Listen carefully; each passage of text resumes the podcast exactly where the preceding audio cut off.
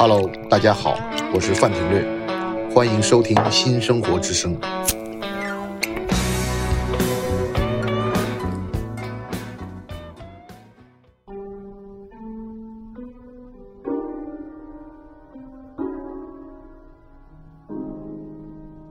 欢迎来到新的一期《新生活之声》。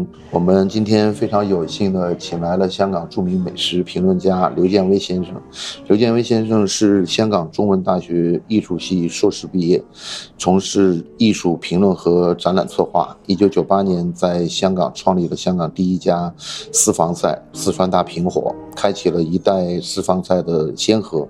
二零零三年到零六年呢，又开办了爵士乐会所蓝色门。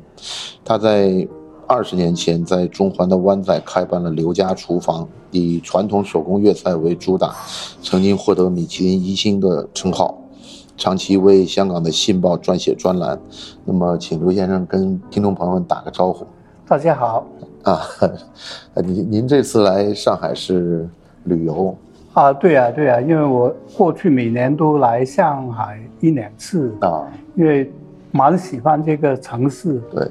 对，然后现在隔了四年多没来了，所以要来看看团聚一下。对对对对，相聚就就像上海之前那个书展的这个主题也是大家相聚，因为出版社的同仁之间也很久没聚了，作家们也很久没聚了，所以等于又重新恢复了这个状态。那您那个，我看之前大概在上个月那个您去了一趟山西去做那个文化的一个。考察是吧？对呀，对呀，因为我我也是佛教徒了啊，所以而我觉得五台山是佛教一座名山，对，是非常重要，而且有很多古老的建筑跟雕塑在哪里，所以我就专门去看看。然后那个我们因为看您的文章已经看了十来年了，而且。一直就是觉得您对中国的餐饮行业的这个发展，提供了很多独特的角度以及不同的这个观点。嗯，我们就分几个主题来谈谈。那先谈谈就是您对这个餐饮的行业的一个一些看法，就是因为我我感觉您对这个创新是一直是非常关注的。嗯，这个。从香港的饮食行业的这个兴起到发展，到您认为的这种不思进取，您一直在鞭策。那您谈谈您这方面的一些体会和观感吧。我的背景就比较特别一点，对，因为我就念的是艺术历史，没错。然后我毕业了以后，我写了大概十年艺术评论，嗯，又可是我那个人的版。其实就是很顽皮，嗯，喜欢玩，做都做不定的，嗯，有很偶然的机会就搞起餐饮来了。那是哪一年？就是一九嗯九八年，就是您开私房菜。对对，我跟我那个 partner 那个王海，一个四川的画家，对对，有很偶然的就开始了私房菜，就想不到就开了一个风气。那个时候为什么会要开私房呢？是因为当时的餐饮管理条例对于开公营的，就是开对外正常营业的餐厅有很多限制嘛？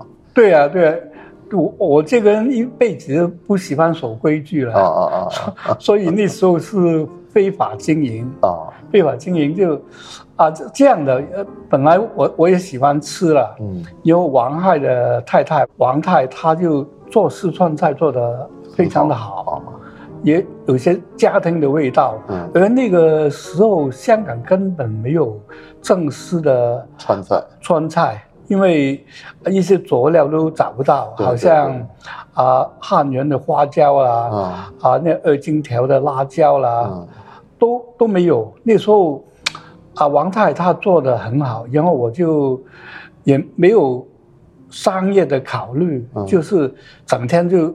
觉得好玩，就开 party，请了很多人来吃，包括金庸啦、姚宗仪啦、啊。邓达志啦、王王子华啦，这都是香港的这个文化名人。对对对对对，就是开 party 嘛，都没想到做生意。后来蔡澜就有一次就说：“哎，你不如跟九龙城一个做泰国菜的金宝泰国餐厅的老板，嗯，因为吴先生合作开一个店，好不好？嗯，然后我跟王海就去九龙城去看那个地方，然后我开车回香港的，一到了香港岛。我们相顾一笑，也不什么不用讲，您知道大家在想什么，因为我们觉得我们是香港人啊，不是九龙人啊，有点有有这种有这种很微妙的心理。对对对，因为毕竟香港岛的文化好像比较深厚一点。啊，然后。九龙呢，就很多新移民。啊，比较草变得那个气氛很不一样。啊，开车的态度也有一点不一样。啊。啊，所以这些外人不太不太了解，对对对对对。然后后来因为我就喜欢玩嘛，嗯，那时候整天就泡那个酒吧啊。后来哎，我也开始了自己一家很小的酒吧，嗯，在一个比路面低一点的。又对面是个公园，春花秋月都有，环境很好的啊。可是后来发觉做生意就不行了啊，因为一条一条大的侧路留不住人的啊。然后有一次隔壁的老板他是开一个家具店啊，就跟我说：“哎，我没生意，有没有什么的主意啊？”我是开放的，然后我忽然间一个念头，好，我们开个餐厅。就订了两个圆的桌子，就是坐每一桌坐十个人啊，然后就开了私房菜，只做周末。但这个是在酒吧的旁边还是在？就酒吧旁边，就等于啊，这就是这个就是您当时最早那个大平火的雏形吗？对对对对对对，然后就跟那个家具店的老板啊合作，王太。储物和业务啊，那对夫妇杂物啊，可是做了，我记得第一个月我们结了十九台啊，那时候就定了一个规矩，就是没有菜单的，不是弄什么你吃什么，就是有也不贵，只是一百五十块一个。九八年的一百啊，九九九几那时候就九八年的时候，对对对对，一百五十块钱港币，对对对对。啊。然后一定起码要定十个人，啊。就这变得定了一个私房菜的一些基本的游戏规则。对对对对，因为那时候我还不知道，哎，日本有那个 omakase 的传统，中国没有这这一套嘛，没错。所以哎，发觉第一个月就接了十九台，然后有十十八台都是我接回来的，有一台是王海，可是做了两个月。问题出来了，那对家具店的老板、老板娘，他们有十多年没看报纸、没看电视啊，也很难跟他沟通。你你讲什么都，他就想到旁边去了。啊。结果只有拆火，拆火，然后附近刚好就有一个茶餐厅，他晚上不开，然后我就跟他租，我好，我跟老板说，我给你一一千块一一天啊，就。租了两个月，然后搬到同一条路高一点的地方去，然后最大的转折点是因为那个时候，那个文华东方酒店的 P.R. Director 那个公关主任是我的好朋友，一个一位英国的女士，嗯，然后他说：“哎，我们那个文华厅也没什么生意，你好不好？你请你们的厨师每个星期来。”做一天一个晚上，哦，那个时候等于就文华厅的厨师过来做了。不，我我们去，我们厨师去哪里做？去去文华厅去做。变你你想，这变成了一个很强的啊一个借位了。对一个媒体来说是个神话了，因为一个家庭主妇去个五星的饭店。文华酒店好像曾经选过世界第三的，对对对，又去做厨师，变了很多采访，都过来了。然后最高纪录我就要定台要四个月，哦，四个月，又再做了两三个月，我就胖了。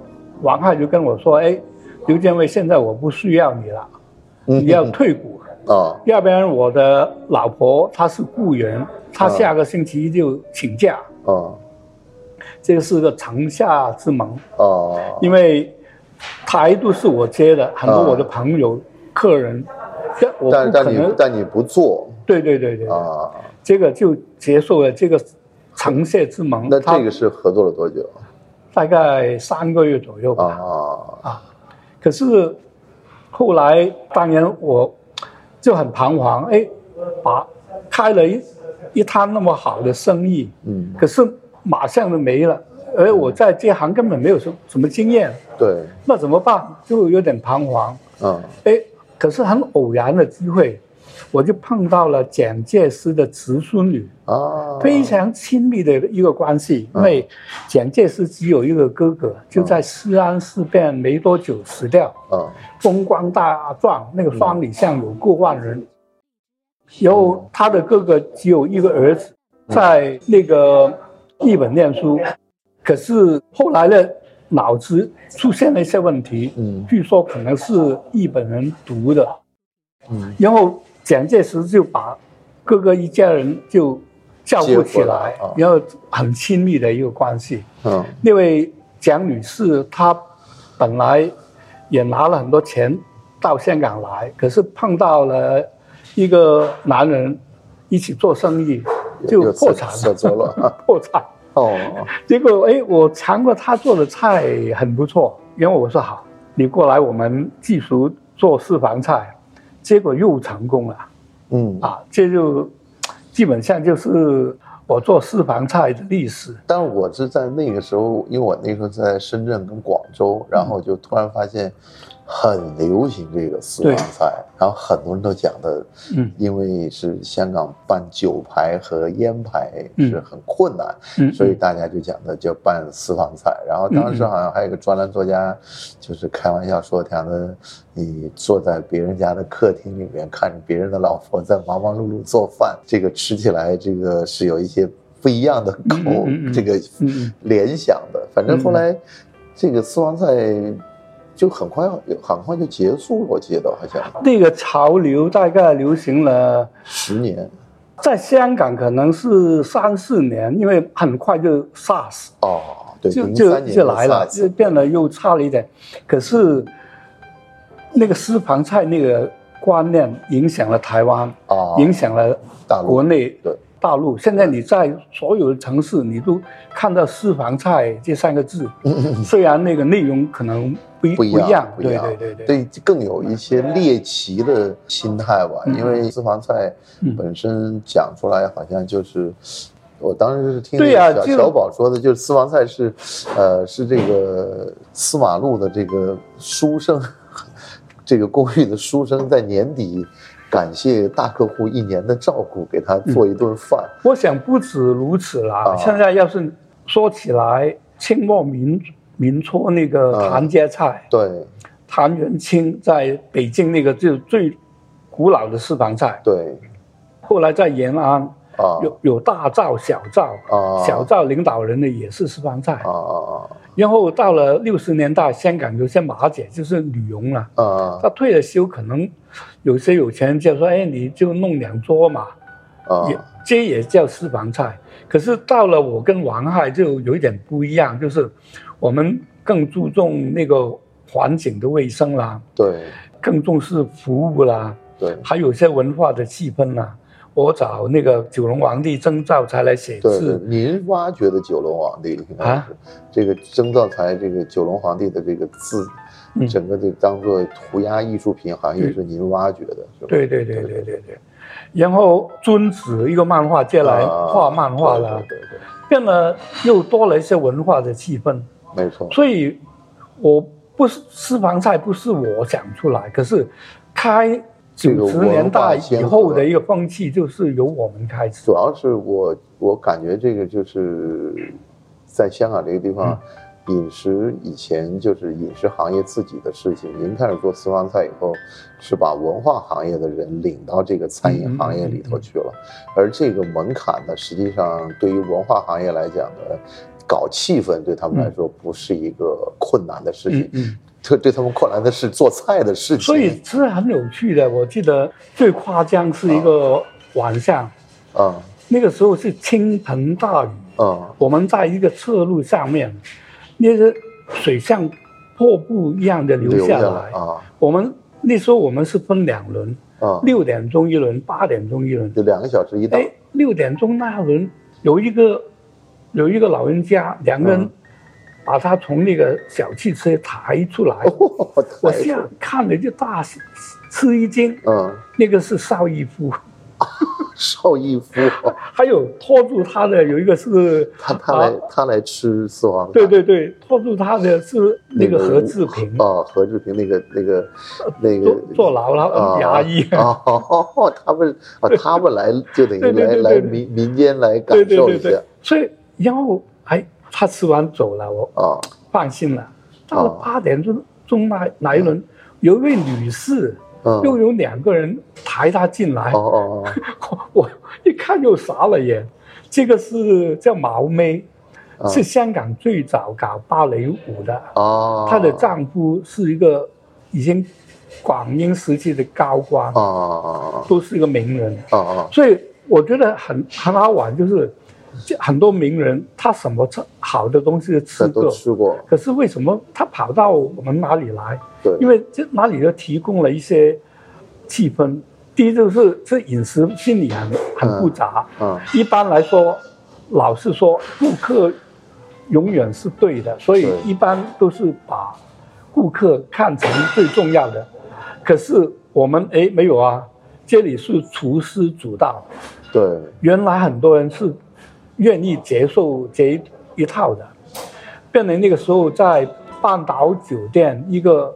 外国人的餐饮经理，他就跟我说了，他说：“哎，你们私房菜是每个厨师的梦想，嗯，越是厨师主导，啊，而不是顾客主导，很不一样的文化啊，明白。还有就是因为我们没没拿牌照啊，啊，就其实你来吃也是犯法的啊，那些人就。”有点可能有犯犯罪的快感，就有点这种 这种好像放纵一点的感觉。对对，所以这很微妙的是隐私的心理，可是好像去研究的人不多了，是吧？嗯，那后来就等于到了零三年之后，你们就开始开。后来我就给自己一个挑战，就觉得我我已经做了这行。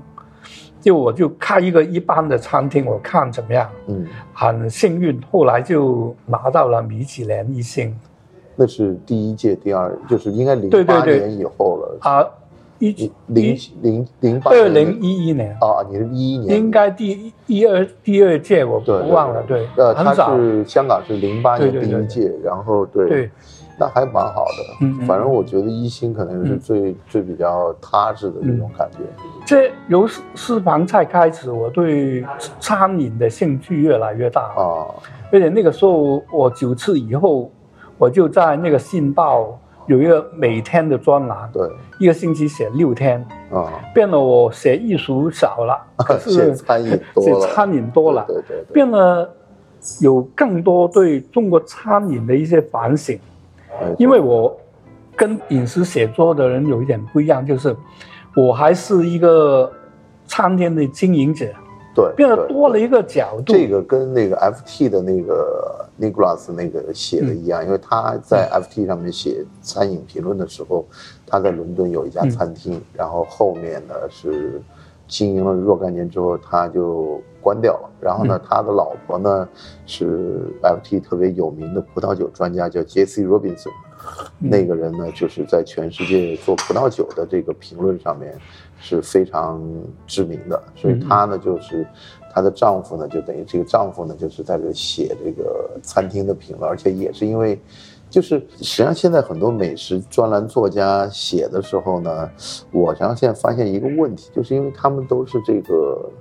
餐厅请他们来的，实际上就有点，有点就是什么感觉，就是好像，呃，这个消费的这个是另外一个问题了。对，我觉得我比较重要，就是因为我从一个经营者的角度，对对，我就更懂得厨房的苦运运作，运作还有包括他们的苦衷。对对，然后我就发觉，像有中菜有最大的问题在哪里了？嗯，第一就是分工太细啊，因为。基本上中国人开的餐厅都越开越大，有些千个位都有，这一定要分工。对，你不像外国的厨师，他每个部门都都都懂的。可是中菜分开几几个不同的部门，对对，就是砧板就是或白案切菜的，对对对对，一个水盆就对。处理海鲜，对，啊，然后一个炒炒锅，对，就炒的负责炒菜的，对，一个叫上闸，对，就是负责蒸东西煮汤啊。变得他们因为分工那么细，他不可能是他们的思考也是片面化了啊。他他可能一辈子就就切菜，他不懂得炒菜。对，他一一辈子就炒菜，他不的不懂得啊蒸鱼。对，所以这变得每一个厨师他的思考是一个片面化的。对，一个盲人摸象的一个角度。对，然后第二个问题就是中国很多知识的。传承都是那个技巧层面，嗯，反而没有思考的训练，有技巧的训练，没有思考的训练，那个都是跟师傅师傅学，师傅，哎，他师傅的师傅怎么样做，师傅就这样做，然后教徒弟也是这样做，为什么这样做，从来没有问这个道理，嗯，变得他就不可能有自己的创创意跟思考，所以这是。中菜我觉得最大的两大障碍，嗯，这个是因为整个这个历史的环境造成的吧？可能就是对呀，对呀，变了，好像我们比较有一点当代概念的经营者，很多时候都想，哎，跟厨师有个互动的关系啊，哎，有时鼓励他们来，好，你创一个新菜，我给你多少钱。然后发觉都没用的哦，因为那个嫉妒嘛，因为大的厨师、总厨师，他怕给他下面那那些人表现更好，他就不愿意接受。然后下面的人也不敢去得罪上面的，上面变得大家基本上就没有一个创意的，变得就很出名，就是蔡浩，他有一次把。一个菜谱给那个厨师，好，你跟那个食材的根量、分量，嗯，和那个时间去做，嗯，那个厨师问他，这个好好不好吃啊？蔡浩说好不好吃不管你的事，因为他都不懂得吃，他懂得做嘛。这样，这这故事有点悲哀，就是因为我想蔡浩他是经过很多的失望，所以才对那个厨师有这样的。一个态度，什么时候的事儿？我不知道了，可能十多年前吧。OK，所以这个是蔡中国那个厨师很大一个问题，他们没有。你想，你你你你会不会觉得，呃，所有这些有师徒传承或者讲究辈分的这种行业，都存在这样的问题？不光是。厨师包括所有的技艺的对传承教育，中国都是这样。对，就是我现在你听你这样讲了以后，我发现实际上包括梨园行啊，包括很多行业，实际上你只要有一个师傅，师傅定下来是这样做的话，你基本上是按照这条路是走下去的。你想做创新，除非你成了一代宗师之后，你再可以说我我做一些创新，在你没有成为宗师之前，可是。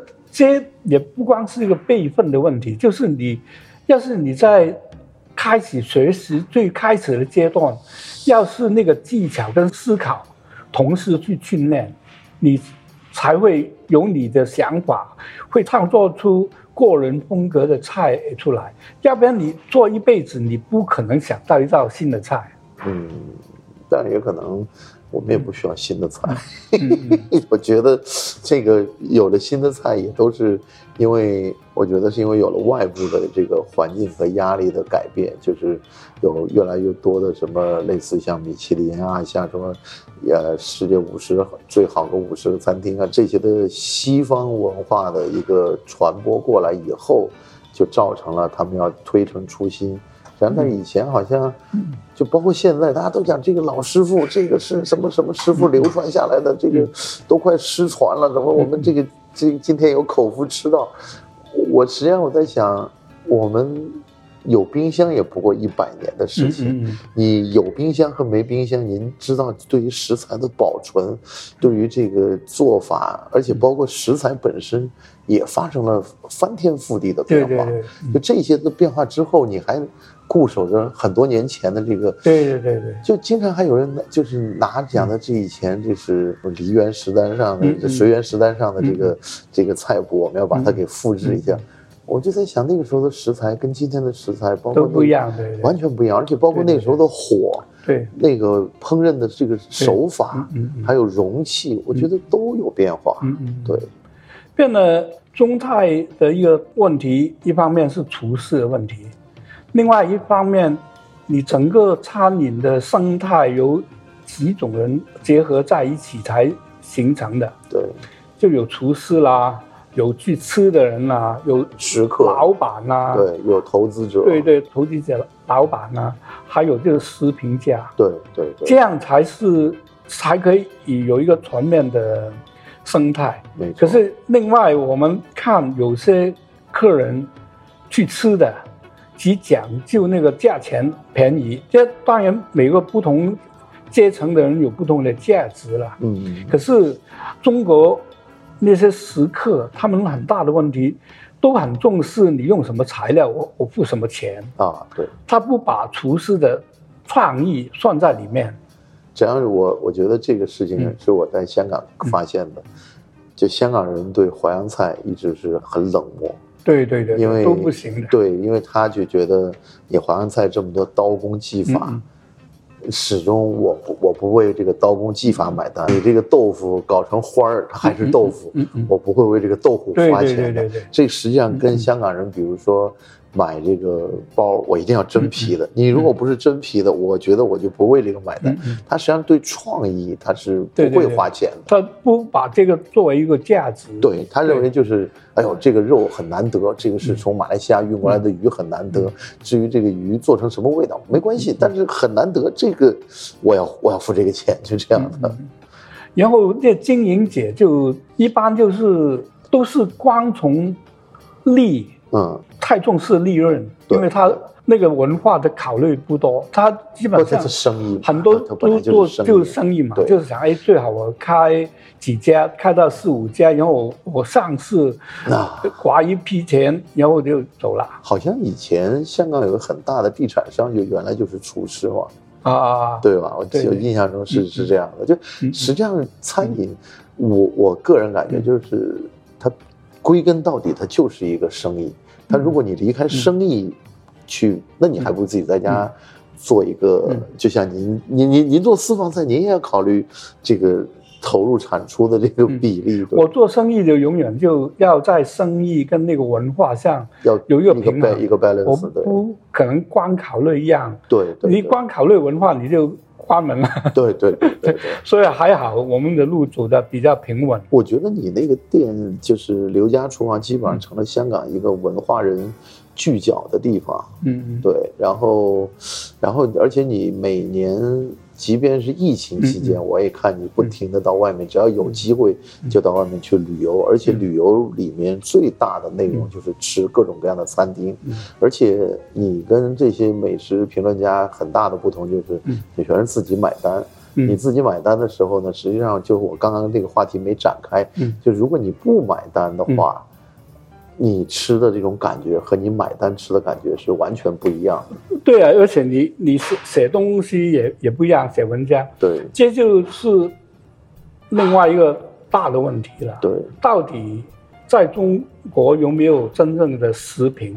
啊，我也想知道有几个那个饮食写作的人，写的他会深入一点去反思，对中菜所面临的问题。没错。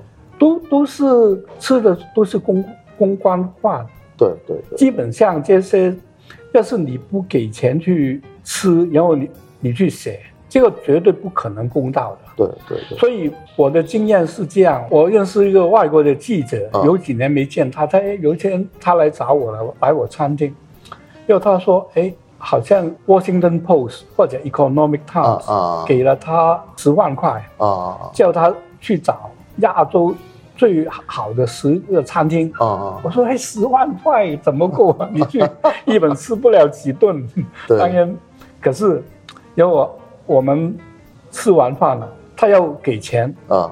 我说朋友嘛，算什么钱啊？他说哎，要是你不算钱，我我不算你的，我也不会写你啊。我不不写就不写了。可能我要他结账，我也变成了十大。哦，好好明白明白。所以。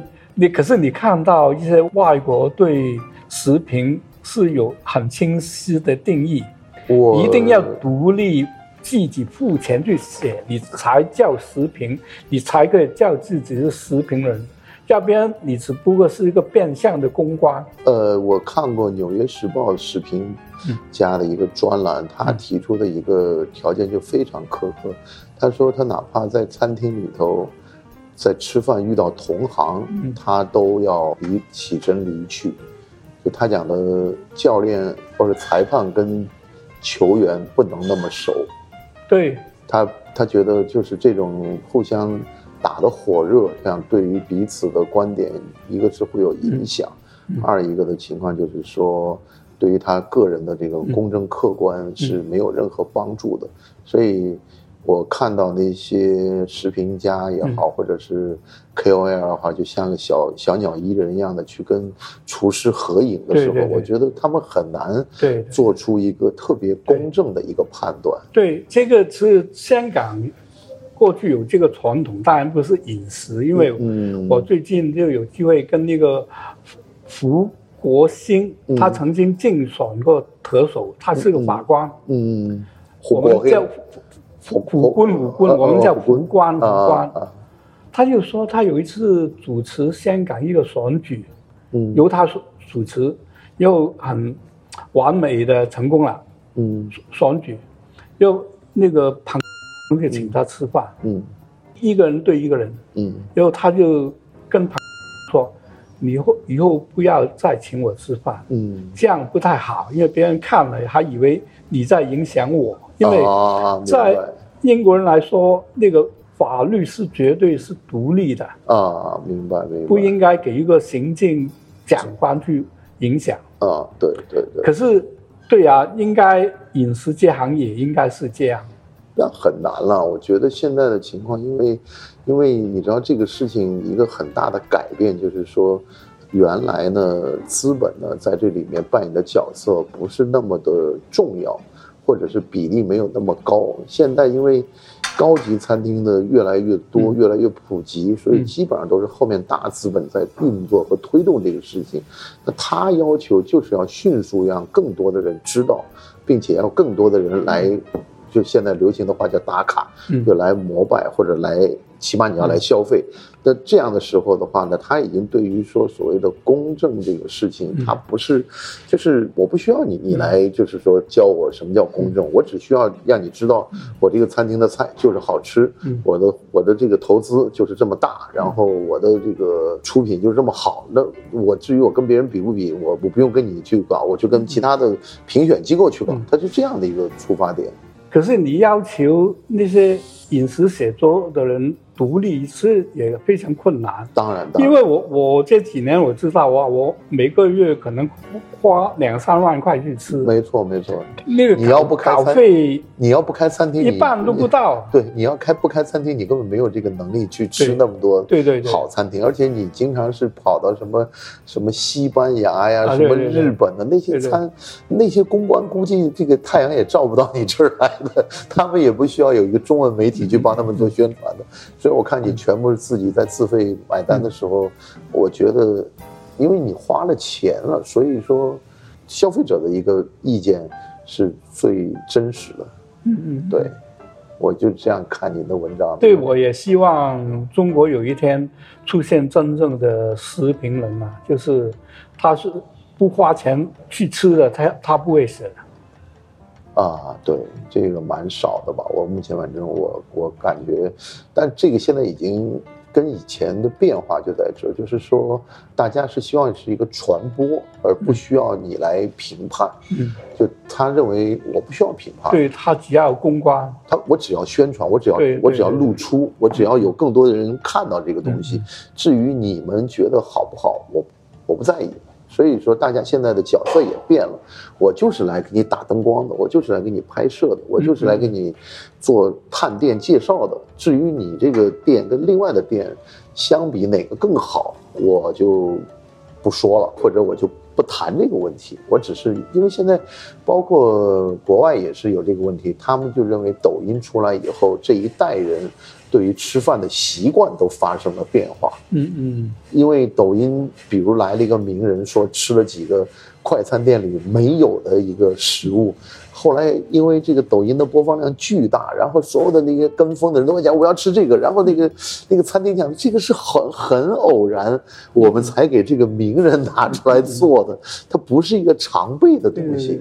就所以就可能传播的手段改变了以后，导致了。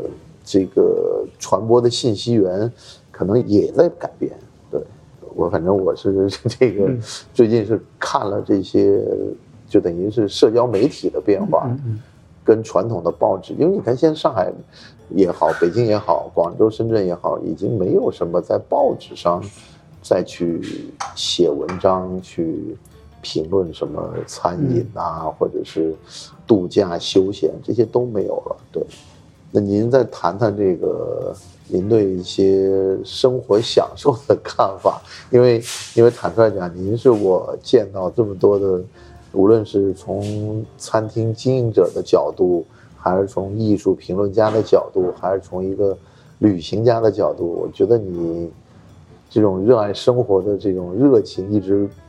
感染着我们，就是因为每天到了傍晚，雪茄和鸡尾酒，或者是啤酒，或者是红酒就端上来，跟这个夕阳西下的美好景色 相映成辉，这样的，我觉得这个您谈谈这方面的一个感受。因为我我就性格就一一辈子就好玩啊，变得很很调皮。你想，没有人可能可以破我的记录的。嗯，我是我的乡下中山。啊，然后澳门、香港，我念了八间小学才毕业。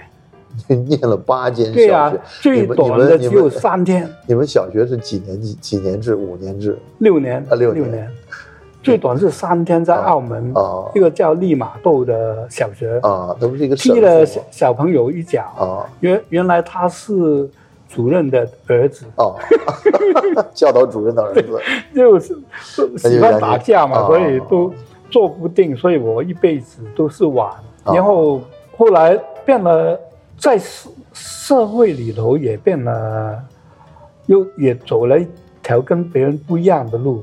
第一，我没有原来我没有受过很好的正规的学校的教育，嗯，我是没念中学的，后来就用成年学生的身份直接去读的，去念了大学。啊，嗯，变了。我走的路有一点不一样，就是后来也有一段时间就完全投入了社会运动，嗯，就是保卫钓鱼台啊，跟反殖民地主义啊。然后在那个过程里头，我也学了建立了一些想法，就是要用最不严肃的态度做最严肃的事情。啊，这个是社运，你不要一一本正经的。这是社运的一个一个对对对角度，在哪里学回来的？对对对，一样东西。所以为什么搞私房菜也不拿牌照？还有，当然也可以告诉你香港的法律的制度是怎么样啊？你想那个时候，我是跟王海已经赚了不少钱啊，又自己只开开了一年多啊，私房菜也赚赚了。不少钱，然后有一天晚上，啊，到了结束的时候，然后有四个客人就就是不走啊，有个穿制服的人走进来，我就跟他们说走啊走啊，那卫生督察来了，嗯，他们没吭声啊，我知道了，他们是一伙的，对，是一伙的，我放蛇的，没没关系，我说你做你应该做的事啊，没关系啊啊。然后他说：“对呀，你，最好拿个牌照，你东西那么好吃，让我们来吃的安心点。又好了，结果就给他政府告了啊！你猜花了多少钱？我们就赚了一年多钱，全罚掉了。花了多少钱？花了多少钱？两百块。两百块。对。为什么呢？因为，他只能够证明我那天非法经营，就不能证明。之前你很难，他证没有取证，没有办法取证。这就是香港的法律。哦。又然后他算了，你两个桌子，那么大的一个小餐厅，嗯，他每次算多少，就算出来是两百块。哦。就没收你的营业收入。所以。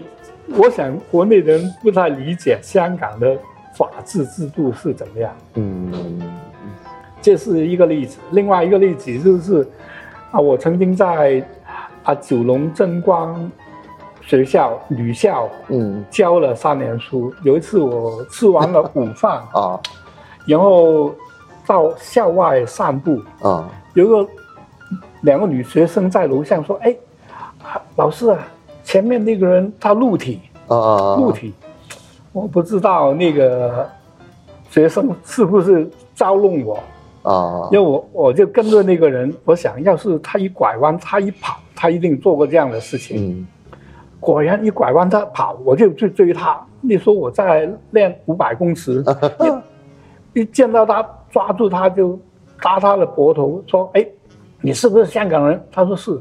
我说：“看看你的身份证。”他给我看，我就把他身份证放兜里了啊，因为不用跟他给钱了嘛，他没有身份证哦。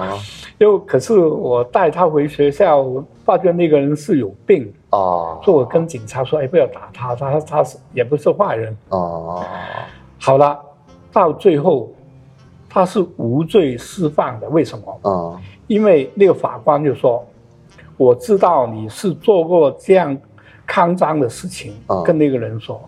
可是因为警察小做了一个情绪，因为他那个时候应该，他警察就找想找学生去认人。去作证，对认是不是这个人。啊？可是校长就不让学生这样做。啊，结果漏了一个程序。啊，然后结果就法官就把他放掉。啊，就认为他程序上面。虽然那个法官知道你做过这样的事情，可是因为情绪上的。问题，所以你也只好把它放掉，就等于是没有人指证他，但是你们都知道他做了这件事情。嗯嗯嗯，明白明白。对对，所以香港的法治就是就是这样嘛。啊啊，那那实际上就是我我之前的这个理解，好像是因为香港是，他好像如果开一家餐厅，他会要在报纸上先登一个广告，说我要在。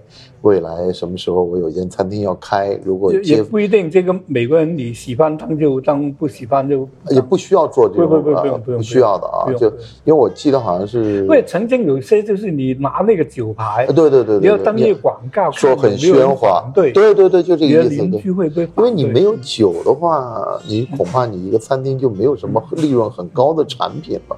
就你等于是卖，就比如你的私房菜里面是不是不可以卖酒，或者是卖酒就涉及到贩卖私酒、私烟这样的一个概念？实际上，就我们可能大陆这边的这种情况，就是好像没有管的那么严，大家可能也没有这个心思去搞什么私酒，就顶多讲的我是从小卖部买来自己带的。但是好像香港好像对这个当时是对私烟跟私酒查的非常厉害。嗯嗯，对，我觉得这个本来这个我们也不是来谈这个食品行业的法律问题的。嗯嗯嗯。那您接着再讲这个关于享乐主义的一些一些感想。嗯嗯，我就很喜欢玩啊，因为我另外一方面我也希望自己能够有一些创作一些跟别人不一样的东西。嗯。变了，可是两姐我要平衡。我记得好像海明威也说过的，他觉得写作跟那个生活同样的重要。嗯，我就希望两姐都有一个平衡，所以我也很尽诚的去玩、去旅游啦、开 party 啦，怎么样？可是我也有一种追求，嗯，希望再做一些跟过去不一样的事情。嗯，当然我以前我。做过两件事情，我觉得比较有点骄傲，就是第一是私房菜，对，另外就是把那个九龙皇帝曾兆才变成了艺术一个艺术家啊。过去他只是一个社会一般人猎奇的对象，对。然后我就说，哎，这个是艺术家，后来都接受了。对对，因为我觉得他是算整个。这个中文世界里面做城市涂鸦的第一个人吧？对，全世界都是啊。对。后来那个 Keith Haring 在纽约那些比他晚了大概二十年了，起码。对对对。所以他是你一讲涂鸦艺术，你第一个又要讲他真道才。对对对。他的字体跟别人不太一样啊。对对对，这个不重要的，重要就是他在。街上写了五十多年，说自己他在街上是写了五十多年。对呀，我还以为就是大概成仙了嘛。哦，我知道，我以为他大概就是九十年代才开始，他实际上一直都在写。不是不是，就时间很重要啊。你重复做一个事情啊，变得你是成了仙了。明白明白明白。不容易啊，因为你不光是写啊，你还给警察抓啊，给给一些人啊打了什么的啊。啊，他都已经就是有四五十年的这个经历了，五十多年，五十多年，对对，天哪！那他后来有作品在香港保留吗？有有，可是街巷的不多了啊，就只有两两三件吧，就大部分都都都变成毁掉了，都毁掉了。嗯嗯。那你后来有收藏他的作品？我我有有有一些，对，就是写在纸上的。对对对，这个意义也不一样了。对，不不太，好像就就就一定要在街上，可能这个味道才更更有意思一些。所以这也是我人生的一个哲学，就是我觉得上天给我一个生命，里头有多少东西我不知道，我就对，第一我要把它找出来。第二，我就尽量去发发挥，然后我就觉得这样才对得起上天，对得起自己啊，这变了我的人生哲学，变了，我自，所以我没有那种。退休的概概念是啊，您好像也没有工作的概念，没有工作的对呀，退休的概念，工作跟玩是放在一起的。对呀，对，我是我是觉得就是你一直就是好像这么悠哉悠哉，然后朋友经常高朋满座，然后会很严肃的谈一些话题，然后又很玩笑的在做一些就是别人看上去是很认真的事情。嗯嗯，我觉得这个总就跟你。跟你刚刚讲，我刚刚发现的一个情况就是，你谈每两件事情放在一起的时候，你都要希望他们能达到一种平衡。嗯，而这个平衡好像是你，你你您是双子座的吗？我是处女座 啊，处女座，有点麻烦，有点麻烦，有点麻烦，很龟毛。对对对对对，蛮好的，蛮好的。我们再谈谈那个您对这个艺术创作方面的一些看法吧。第一就是我做饮食。我不去画画或者做什么艺术家，因为我就有点抗拒，因为我觉得去定义艺术就有点不太合理的。一般社会上看艺术就是，哎，有些人临摹一辈子，抄别人一辈子的画，他叫自己是艺术家哦。可是为什么一个厨师他创造一道新的菜，满足很多人？你不叫他做艺术家。啊，所以我有点对这种定义，现在对艺术的定义，我就有点不服气。说我从来我不不叫自己做艺术家，可是我知道我在做很多艺术家在做的事情，就是做一些跟别人不一样的东西，就给社会一些新的创造新的标准，对，或者改变这个社会的一些印象。对，我觉得譬如。无论是房菜，无论征兆财，这多少都改变了一个社会，就开了一个风气。对对，我希望我有机会，我做到第三样这样的东西。我是什么，我我也不知道。可是我知道，我永远不会满足，就是我一定在追求去创造一些新的东西。啊，好像我下个月我就去那个瑞士啊，我就闭关。练练书法，你要跑到瑞士练书法？不，因为他哪里有一个叫艺术街驻藏的计划，他们邀请我去，给我一个地方啊。因为我觉得哎，这样也好，我因为我在香港心定不下来，那么多好玩的，我就看看能不能在书法上有些在哪个城市？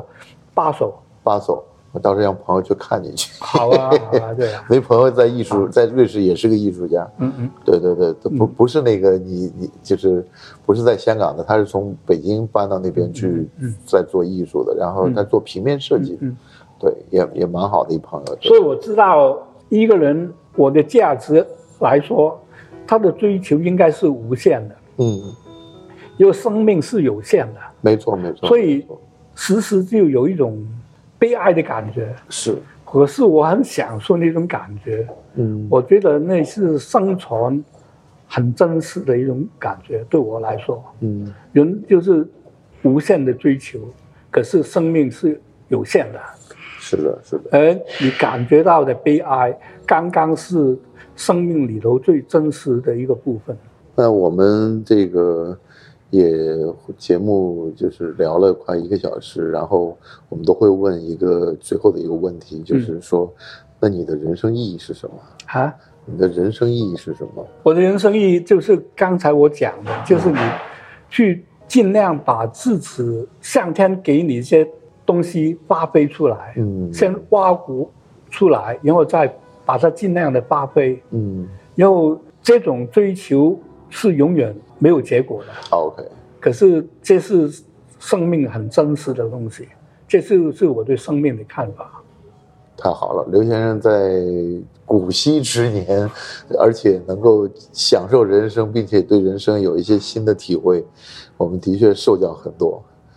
谢谢刘先生，我们今天就这样，好，再见。Hello，大家好，我是范廷略。欢迎收听《新生活之声》。